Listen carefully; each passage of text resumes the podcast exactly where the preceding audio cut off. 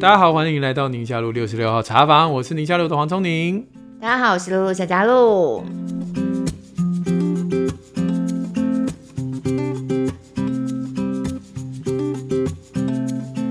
今天的 Q&A 专辑有大家敲碗，很多人敲碗的一个主题，就是婚姻的沟通、吵架、嗯、吵架、互相伤害。哎呀，这个不堪回首啊！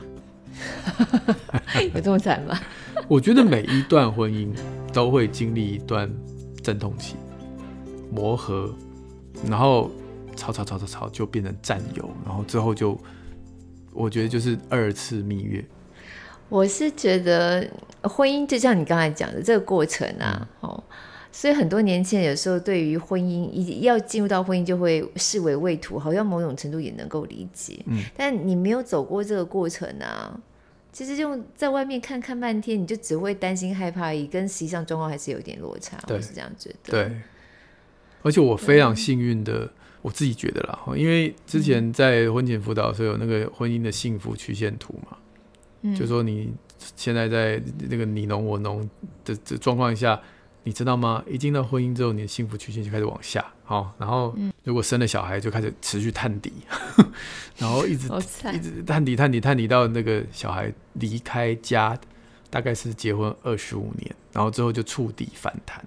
然后就这个人生的这个第二春，然后二次成长，然后二那个儿孙满堂，然后得到下一个幸福的高峰。啊，就那时候婚前辅导看到那张图像，二十五年啊，这么久啊，就不知不觉这回也结婚了快二十年，然后你们也是，我们没有啦，我们哎，你们有说我们就十多年，对，嗯嗯、所以所以我说我很幸运，是我自己个人觉得，我不晓得我老婆是不是这样觉得，但我个人觉得。我的谷底很快就到了，然后很快就过了。我现在感觉已经是到，就是二次蜜月的那种幸福感，这么甜蜜啊！我觉得啦，我觉得，难道我的婚姻会有两个波谷吗？没有，是要再创高峰，再创高峰还还要更好，对，甜蜜还要更甜蜜。对啊，那我觉得过去的那些沟通磨合没有白费，嗯，真的。哎呀，我们今天底下回应就是。就是针对这个话题，我我很怕大家误会这个沟通磨合是我把对方说服，没有没有没有，也不是对方把我说服，也没有。我觉得那就是一个越来越心灵契合的过程。有的时候，其实像我们结婚这么久啊，很多事情你会真的放得很开耶。对对对，好像以前很介意的、很在乎那些点，嗯，其实时间一拉长，就真的觉得好像也没什么。嗯而且就会变得很感恩，因为你曾经吵过架，嗯，那你就会很感谢对方。你知道，在结婚刚开始，他是没有办法忍受我的这件事情，但没想到他现在不仅接受，而且还会关心。嗯，那那种感恩之情跟那种谈恋爱的时候不一样，谈恋爱好像天上掉下来的礼物。哎呦，你跟我好契合哦，哇，你竟然能接纳我这点，接纳我那点。但他在认识你那一那一刹那就接纳了，可是当你婚姻的是你看到他本来是觉得这一方面是不能接纳，然后慢慢最后变成就是跟你合为一体那种感觉，你你就会觉得哇，这真的是唯有上帝能改变。对啊，就有的时候很妙，你看一对夫妻他们结婚走，感觉气质很像哈，那个样子都长得越来越像。对对对。可是实际上啊，我觉得夫妻两个人啊。个性其实是真的要有一些根本性的不同，他们才有那种，才有那种能够最后一起伴舞，就是你进我退，像跳恰恰一样的那个和谐出来。就两个完全个性一模一样的人，反而你可以做很好的朋友，对，但不一定能够做很好的夫妻。这跟上次我讲的那个理论有点像，嗯、就是当你跟一个人同质性很像的时候，的时候，你很容易会生出比较跟嫉妒之心。嗯，但当你跟另外一个人同质性不像的时候，你比较能够从一个第三者的去欣赏跟赞美对方。真的，就是好像酸民那一集嘛，就是会在网络上酸民攻击你的，嗯，其实有可能他跟你是同一个领域的人嘛。嗯，所以他就是哎同行相忌这样。所以我觉得婚姻可能有一部分，你说如果两个喜剧演员结婚，是你比较好笑，我比较好笑，我我我觉得那种。虽然说是彼此有共同的兴趣，可是有一点竞争的感觉，真的又不一样哎、欸。哦、嗯嗯嗯，所以我们第一位是又是 Jamie，Jamie 我们好像已经聊了。没，上次只讲了他的留言，但没有回答。实际上那个内容，Jamie 就是一样，我这边再讲一下，嗯、怕怕有些人没有听到。他说结婚后生了孩子，跟另外一半生活方式的教养方式有很大不一样，想听听我们对于如何维持夫妻关系的看法，以及避免吵架、波及孩子。谢谢。嗯嗯嗯。对，在吵架艺术那一集，我们有提到警讯嘛？吵架的部分，呃，请大家回去听，就是五个吵架的阶段，嗯、呃，对，那个、尤其夫妻之间，对对对，吵到滑坡的时候，吵到滑坡的时候，对对，那个到中间阶段就要找专业人士来帮忙，不然等到互相。攻击伤害的时候就来不及了。维持夫妻关系，哎，教会有蛮多都会开上这种课，哎，然后还有教科书，婚姻的秘诀什么之类的，嗯、然后里面就写什么要精心时刻啊，对，然后要然后不同的夫妻可能每个人的着重点不一样，怎么样去针对对方的需要，对，哦，看到对方的需要，对，对，嗯、我是觉得维持夫妻关系。接纳是真的很重要，因为你看，我们刚刚一开始讲的，就是讲到夫妻如果同质性很高的话，反而会困难。所以重点就是夫妻两个是真的有很多地方不一样。那你看到对方不一样，你是一个什么样的心态在看待？对，有没有办法接纳？而且维持夫妻关系可长可久，我觉得，哇，这真的是，哎，讲来讲去还是很需要时间呢。嗯，对。不过我我想第一步哦，就是还在很初期的时候，可以多看一些书。好，比如说刚刚露露讲那个非常有名的啊五种爱之语的书，对不对？嗯、那你就知道说哦，我以后在婚姻当中，我要用对方觉得被爱的方式去爱他，而不是用我自己我自己以为的。哎，我很喜欢被送花，所以我相信你应该也很喜欢被送花啊，毛起来送。对对，那然后对方对花粉过敏才。对 好，五种爱，还有各式啊，男孩女孩大不同哦，就是什么这个男神从火星来哈，就这你可以从、啊、那那系列的对对那系列，就是你可以知道说啊，其实男生跟我们女生跟男生是不同的思维，不同的生物嘛哈。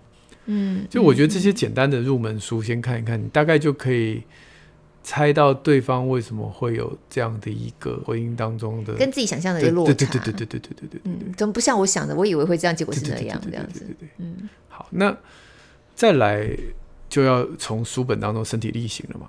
那通常碰到的问题都是对方不看书嘛，就是就我我看了半天，我就想指教你，可是另外一方就是不想听你指教嘛。嗯，所以这又是另外一个功课，就怎么样能够把看到的东西以身教，以身作则，让对方发现，这样好像是解决冲突比较好的方法。欸、其实我觉得夫妻要有共同的那种 family 朋友是还蛮重要的啊，也是。对，因为像我们在教会里头，就是小组里面嘛，会比较容易找到像这样子的支持团体。对，嗯，所以不管是先生就可以找弟兄，女生就可以找姐妹，然后。常常我们是在同样一个人生阶段啦，例如说在我们小组的时候，很多都是夫妻，对，哦，是夫妻小组这样子，对。然后孩子的年纪可能相仿，所以家里头会碰到冲突啊，讨论到的点啊，很多都很类似，对。那有的时候你有像这样子的伙伴，身边的朋友，然后彼此做支持，嗯、而且其实我们就会变成说。弟兄也会知道这个家庭的状况，我觉得这对男生来说特别不容易，因为男生要把家里面跟太太怎么样啊什么的那种拿出来要分享，对，那对很多男生来说是很难启齿的，都喝醉了才会讲，偏偏都醉了，所以醒了又忘了，对，对方也醉了，也不晓得在讲什么。所以我觉得这个这样子的这种连接跟关系，其实在我们的婚姻生活当中扮演了蛮关键角度。你知道有一次啊，我我们家老公他们就有几个弟兄嘛，嗯、然后有时候他们甚至会。哎，真的耶！他们就会约出来吃热炒店，嗯，然后一一边把大家生活上面、家庭也有，然后可能工作上面的一些压力啊，然后就一边喝酒一边干杯，然后每干一杯就还阿闷一下这样子，现在很违和，因为就拿出来讲，然后大家就说：“那我们帮他来祷告这样子。嗯”然后祷告完阿闷，然后喝一喝就，然后有一次 说他们就这样搞搞到很晚啊，因为我就我知道我我们家老公就跟弟兄出去了嘛，所以也没有很担心，我就自己就睡着了。那隔天起来后来。来听到了别人家的太太，就是我们同一个小组群组里面，嗯嗯、然后姐妹就讲，你知道吗？他们昨天晚上在外面哭了，这样每个人都痛哭流涕，每个男的都痛哭流涕，抱头这样，然后就在三四五个吧，就在路边，而且讲到怎么样，就哭了起来。哦哇！对，我但我觉得就。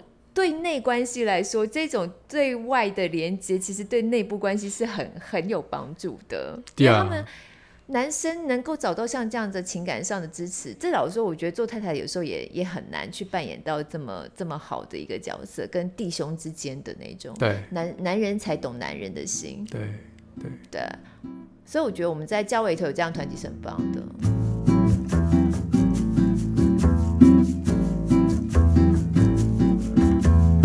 就像我上次讲的，上次不是我有一次我讲了一个一个研究说，家庭如果有共同的朋友，有你有讲过，因为如果说今天这一群男生他们跟你都不熟，那他们一群人去喝酒，然后你老公，哦，我举例啊，小明这不是真的，你老公说，哎，我最近我的那个秘书很辣哎，然后另外三个男生就是说，把他啦，好。那就完了嘛。但是如果说这三个男生的家庭跟你都认识，也许会有一个人讲出真心话，说：“哎、欸，露露在家等你。”开玩笑哈，露露在家等你啊，露露看起来很火啊，意思就是哎，露露对你很好，那把火就熄灭了嘛哈。嗯、就是如果有家庭有共同朋友，可能有在关键时刻可以扮演这个角色。所以我是觉得，不管是老婆或者是老公，你面对另外一半的朋友，其实还是要认识啊。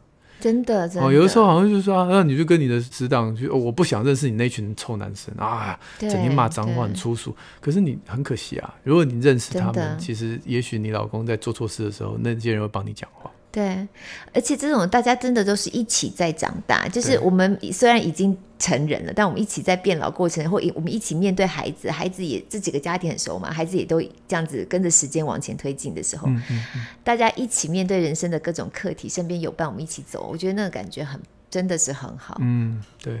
对，我就有一个坏习惯，我就是不管认识什么，可能就是会合作啊什么的新朋友，我都一定会把他拉到我跟我老婆认识。啊，很好啊，这怎么会坏？我老婆一方面有时候觉得说，呃、欸，怎么怎么又多那么多朋友这样，然后另外一一方有时候也会很错，就是哎、欸，我们不是才见面几次，为什么你一定要介绍你老婆？我是觉得，嗯，我不想要有额外的交友圈，是我老婆不知道的，那增加彼此的猜忌，不管男性女性都一样，我自己觉得，真的真的。真的，对，所以当然，像我们家老公，他跟一些人的关系是特别紧密的。我可能没有像他跟那些弟兄们关系这么紧，但彼此都认识就可以了。然后，呃，我们就常常会有一起露营，是最长的嘛。嗯嗯嗯。对，我们还曾经有一次几个家庭一起出国，嗯，去韩国，嗯。然后我记得我们那次是四家去嘛，八个大人，八个小孩，那出去就。那就很特别，就是这一群家庭的 family，，然后孩子也一起长大，所以我们跟孩子之间也因为有这样的家庭伙伴关系，有的时候我们也关心别人家孩子的状况，然后我们是真的是把他们当成自己家人的那种，跟好像在那边传一些小话呀，看人家笑话呀那种，邻居谁家长谁家短的那种，我觉得那是完全不一样的概念。对。对，也不会羞于把自己的困难拿出来讲。嗯嗯，我们好像有点岔题了，因为 Jamie 大概还很大一部分是想问这个生活习惯跟教养方式的不同，那他们可能就会因此吵架，那吵架就会担心会影响到孩子嘛。哈，哎，我想到你讲的一件事情，其实也是我生活当中会碰到的。嗯、我我会怎么做做法？就睁一只眼闭一只眼。哦。尤其是教养方式，就是生活习惯跟教养方式不同。嗯、就是你一样，你知道他对方的出发点是对孩子好，但是他的技巧可能不如你想象的成熟，对或者是方式不一样。对。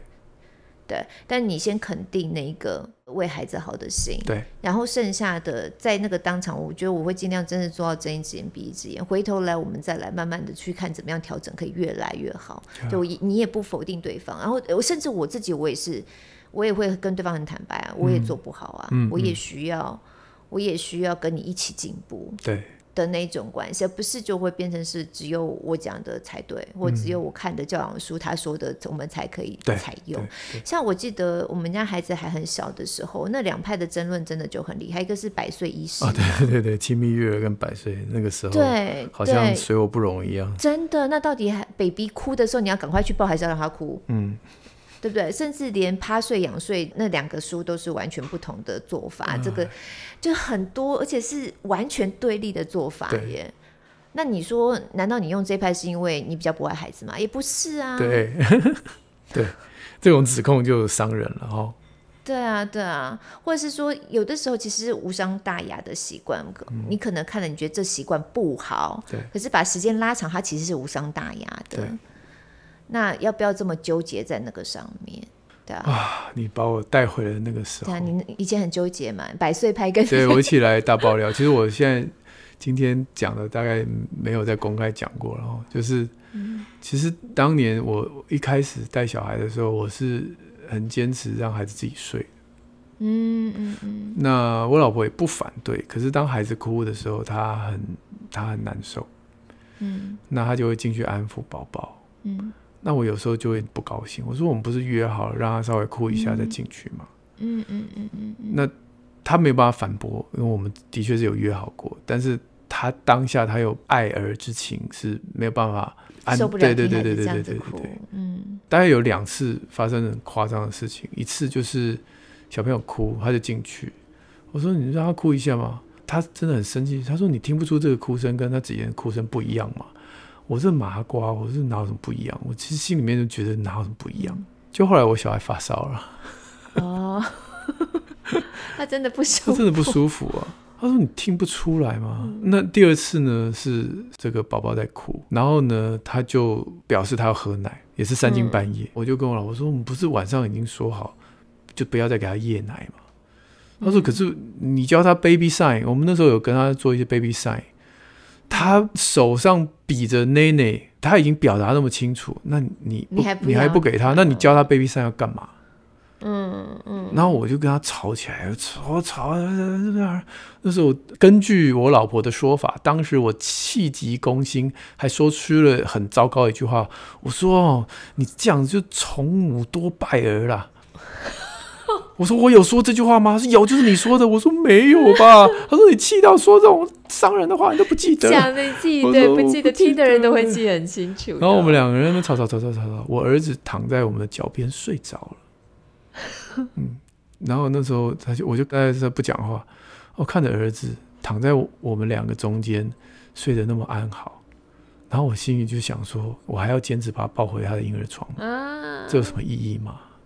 我们的目标不是希望孩子好好睡吗？那那如果我老婆她觉得孩子在她身边睡，她比较安心，我为什么要阻止这件事？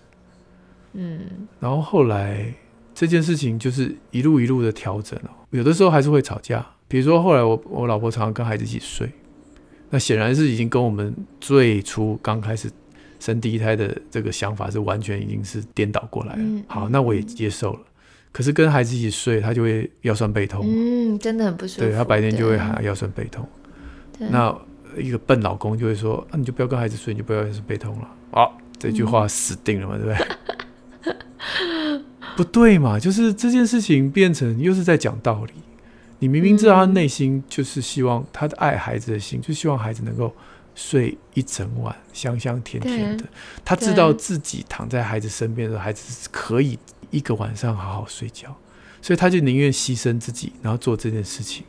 那但是他的副作用，这些抱怨，他希望我能够接住嘛，我能够接纳，嗯、抱抱他也好，安慰他一下，然后做做家事也好，什么都好。但我就是用很这个无聊的逻辑脑袋说，哎，那就因为 A 所以 B，所以你就把 A 拿掉，B 就 OK 了嘛，哈。我不是也跟你讲过了吗？对，对吧？哇，那就是那一段，就是整天就是在互相。探底线呢、啊？哎，彼此之间都没有接到对方的球，嗯，他也听不出来我说这句话其实心疼他嘛。嗯，我我如果不心疼你，我当然不会讲什么。我就是因为心疼你，我看你每天肩颈酸痛，然后我我就很希望这些这个坏这些不好的症状不要在你身上发生了、啊。可是你看不到我心疼你那一块，那那我看不到你爱孩子那一块。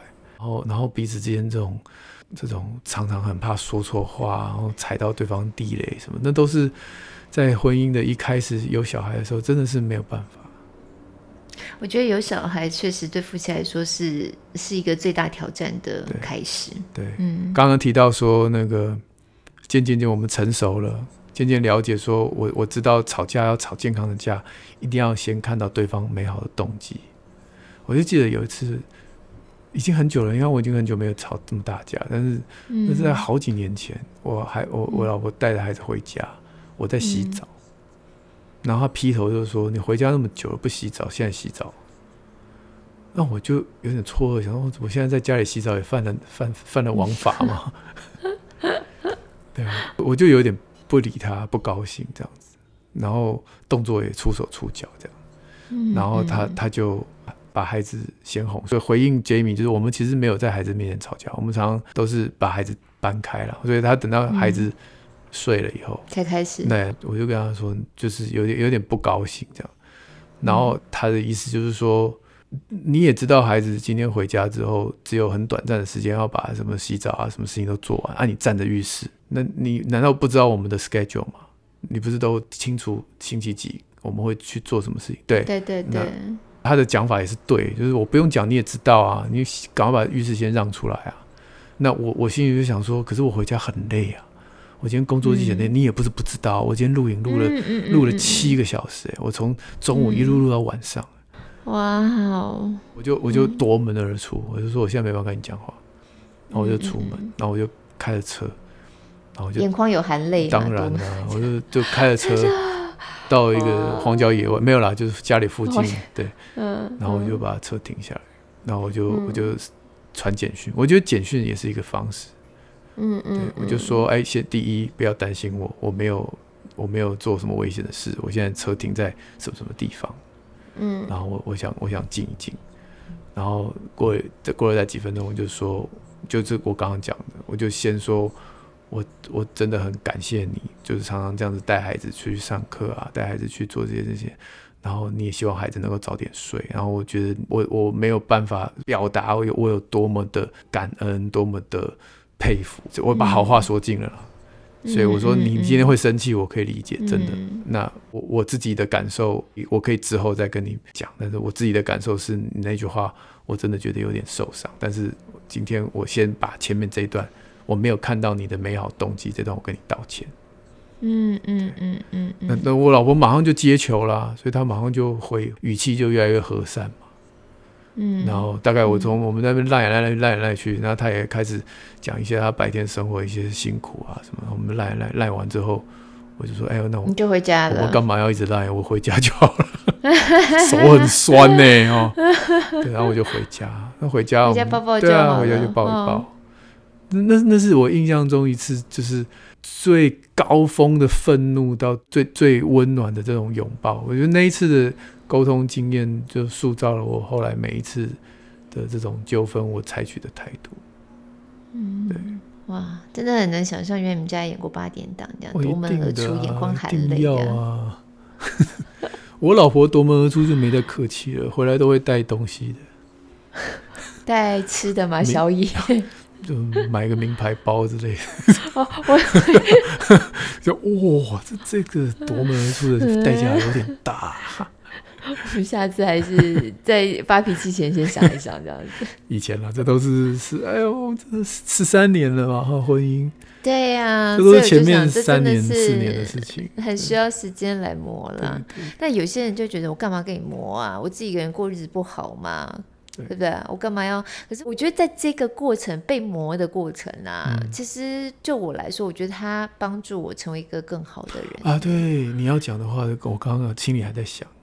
对啊，想跟我一样，要不然你就觉得说，那干嘛我我我过我自己？其实你也可以想想象得到，如果你都不要磨好了，你都不要去接受像这样子的挑战，然后重新又回来自己调整啊什么的，对，你你你就可以想象你那个人的样子就一直都是会那个样子，对，对。你也不调整，你也反正没差嘛，我也不需要为谁做什么牺牲嘛，可以永远 always 做自己这样子。嗯嗯对，可是我我自己会觉得少了这个，不管是跟配偶、跟我先生之间，或是跟孩子之间的这种磨，嗯，真的才能够帮助我在人生的历程当中有完全不一样的体会。对，对我我也百分之百认同，帮助自己更更更完整，对，然后帮助自己成为一个更好的人，这样子，对。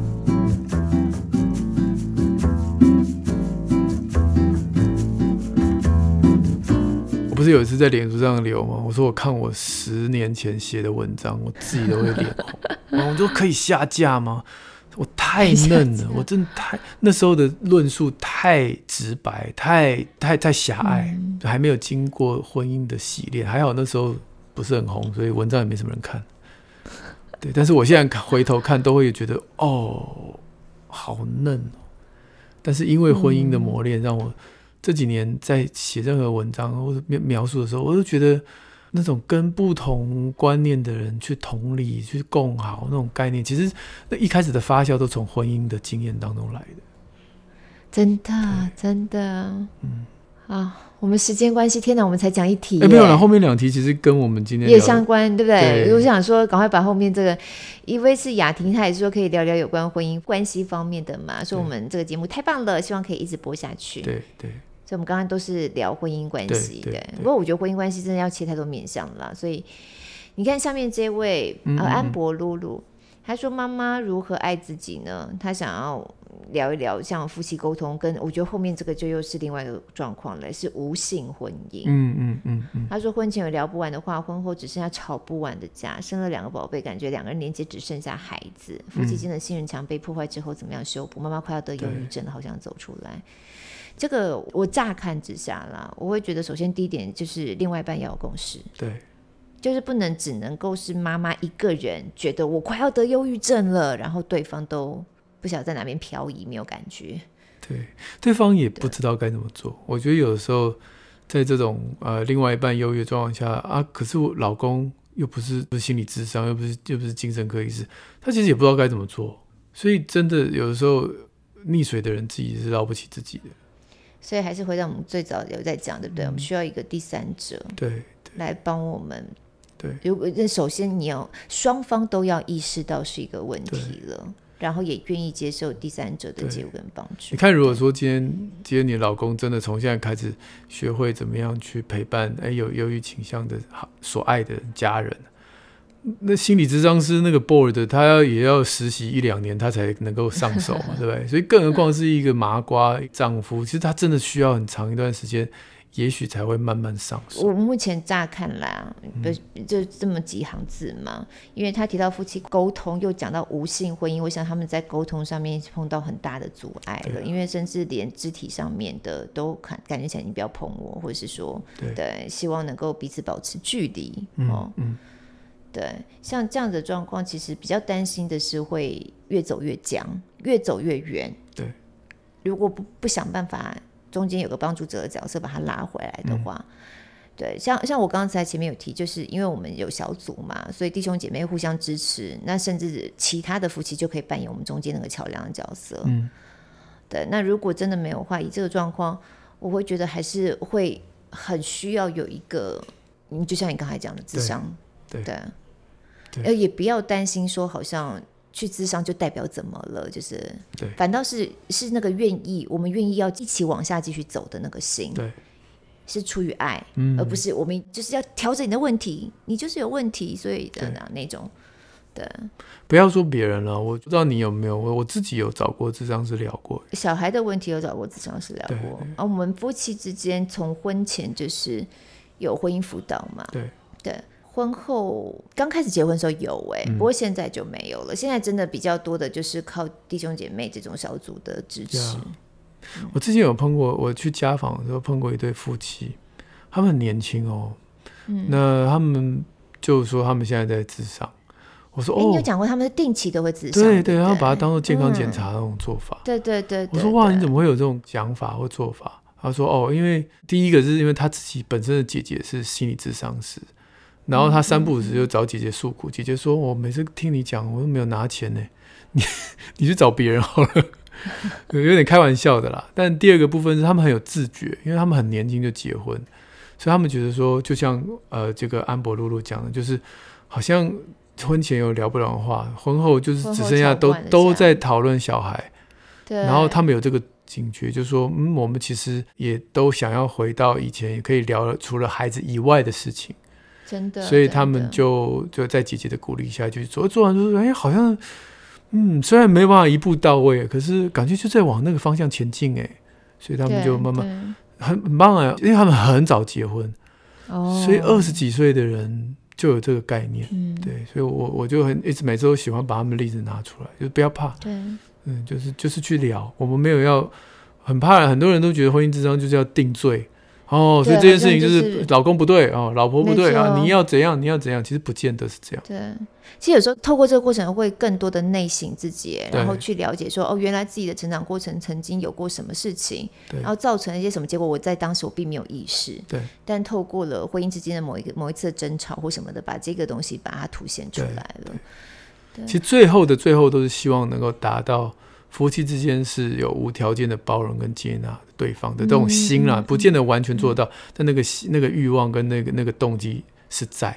那智商的过程当中，就是带出这个第一步，就是他通常都是两方可能有的时候夜阑人静都想要修复，可是不愿意先出手，没有人愿意当第一个试出橄榄枝的人，感觉我这样气势就弱了，所以智商师就扮演这个角色。就如果双方都有想要。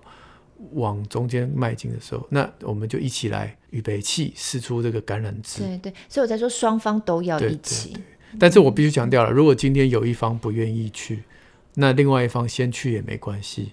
哦，先把你自己安定好。对，对，这也很重要。先把自己安定好，然后用身教的，就是你还是用以身作则的方式，让对方发现自己的改变。真的，在教会里头也有很多像这样子的状况，然后婚姻整个翻转的耶。对。对对，就是有一方先，他可能先进到教会，然后先看到了婚姻当中不同的被教导的方式，对，对，然后他自己先改变了，对，对，然后对方有感受到那个善意跟气氛不一样，对，对方也软化下来，对，对，嗯，我觉得这个是比任何的说教都还有意义，但是先改变那方总是不容易，对，对，对，对，对，我我看过有一本书叫《像我一样勇敢》，像我一样勇敢。这个被 fire 也是一种祝福啊！嗯、作者是吴美君，不要小看他，他是雅虎业务副总裁，嗯，然后肯德基董事总经理，就是那个，嗯、这不是肯德基那个新闻，就是当时他他做的。哦，这不是肯德基在地上滚的那个吗？对，对，对，对，对，Timberland 的总经理。这他是做行销的，对，她是个女强人。嗯嗯，但是他的婚姻，他的这个个性太强悍，他的婚姻后来就失败，哦、他离婚了。因为我现在在 Google 这本书，对，对。嗯，那后来他就信主了，他在信仰当中找、哦、看到了自己嘛，所以他就一样举起他以前的那种职场上的勇气，他要去挽回他的婚姻，嗯，所以他是以女性的角色回去倒追自己的小孩，先恳求小孩的接纳，嗯、再回去倒追自己的老公。那你可以想象，那个老公一开始看着他那种眼神，是你疯了吗？我觉得那本书给我一个最大的感动，就是最有说服力这个论述，就是你不讲话，你身教，你用做的，这这就是身体力行，用他的行动来让他过去抛弃的丈夫跟家人重新接纳他。嗯，好感人。我就我我其实以前看那本书，我，我觉得就是这世界上最令人。这个感动的神迹不是什么随便酒，也不是死里复活，最让人感动的是生命的改变。真的，我也一直是这么认为。嗯，好，今天婚姻的议题实在太多了，太多了。对，今天一定讲不完。对，所以我们今天先聊到这里。可是我觉得。这个很多可以继续咀嚼的，嗯，对，然后这个我真的是跟你有很大的共识，对，生命的改变其实就是最大的祝福，对，对，最大的神迹跟最大的祝福。那我们今天这个婚姻的部分，我们就先在这里先画下这一次的句点啦。嗯、不过我觉得我们在之后节目当中，应该常常还是会聊到各式各样婚姻的状况啊，嗯。嗯。好，那今天节目就也希望大家喜欢了。然后今天 Tony 还是有提供了一些书的推荐，我们一样会把它留在节目资讯栏里头。没错。那有什么其他的好书，在过去我们推荐过，亲子天下出版的线上课程也有，都会在宁夏路好书专卖店的链接里面。耶，yeah, 那我们就下周空中再会了。对，Apple Podcast 要持续帮我们关注一下，然后许愿池我们都是现在都会以这个方式来做回应，嗯、所以大家就尽情的留言吧，我们尽量 有效率的来来跟大家留言抱着，然后每次我们以每集回复百分之一的速度，永远追不上。我们努力。好，那我们就下周再见喽，拜拜，拜拜。你要快跑吗？我要，快跑！快跑，跟随组。